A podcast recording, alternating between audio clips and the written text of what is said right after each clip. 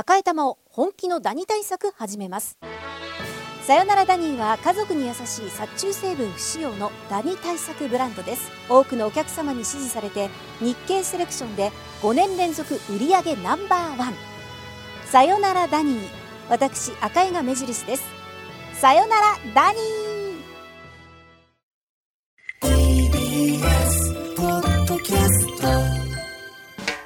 発信型ニュースプロジェクト荻上チキ。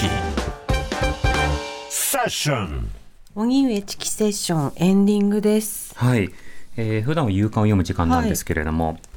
手元にですね報告書が届いておりましてそちらの報告書を先ほど読んでおりましたので、はい、そちらを簡単に紹介したいと思います。お願いします、えー、タイトル調査報告書アテナ株式会社ジャニーズ事務所オン中、えー、送り送り主、外部専門家による再発防止特別チームということで、え今日夕方に公表されたジャニーズ事務所宛ての第三者による調査報告書、はい、それがまとめられたペーパーということになります、はい、で。この中ではどういったヒアリングを行ってきたのか、そもそもジャニーズ事務所とはどういった活動をしてきたのか、法人格としての体制はどうなっているのかというようなことの説明が行われた上で、え実際にその誰に聞き取ったのかということのあのリストも作った上で、えその聞き取り内容というものがあの丁寧にこう綴られているというものになります。はい、で具体的な聞き取り内容の中で性被害について触れたパートがそれなりのボリュームがあるんですがそこは今日は朗読はしません。うん、あの事前のあのご案内なども難しいと思うので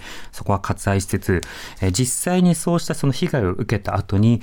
さまざまなその出世、まあ、例えばあのより前に出て踊れるとかより目立つ場所に行けるとかマイクを持てるようになるとかそうした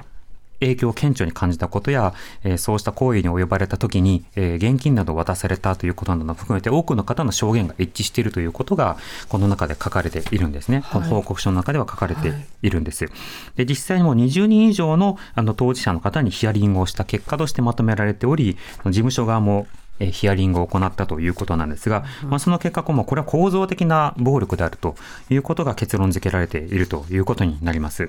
でなおかつ、それに対する対応として、現代の、現在の、えジャニーズ事務所の対策というのは不十分であるということが書かれているんですね。これはあのジャニー喜多川氏による、まあ、繰り返しの性暴力だけではなくて、え事務所側もそれから前社長もそのことを把握をしていたはずだと。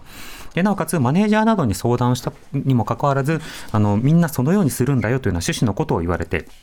我慢すればいい夢を見られるんだ、こういう世界なんだというふうに言われて、蓋をされ続けてきたというような、そういった証言も紹介されているんですね。はい、まあ、その上で、えこうしたようなことがまとめられた上で、えこれから必要なことということで、え適正な体制づくりとか、内部通報制度とか、そもそもハラスメントに対する認識が不十分であるとか、そしてマスメディアが沈黙したことがそれに加担していること、あるいはこうした、え舞台、演劇など幅広い分野での、まあの、業界の体質など、広い問題があるのだということが指摘されています。うん、その上で、さらにどんなことを対応を取るべきかというようなことが網羅されれているものになっておりまして、明日以降、この報告書が、まあ、いろんなメディアで詳細に取り扱われることになるかと思います。見る機会がある方は、ぜひともその報告書そのものを目にしてほしいなと思いますけれども、はい、報じ方などによっては、少しなかなかメンタルなどが傷つけられることもあるかもしれません。うん、そう、ね,、した報道のあり方などを踏まえた上で、いろいろな今後の議論をしていきたいなと思います。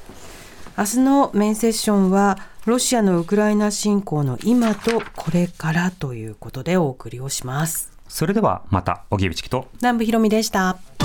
TBS 荻上チキ。セッション TBS ラディオ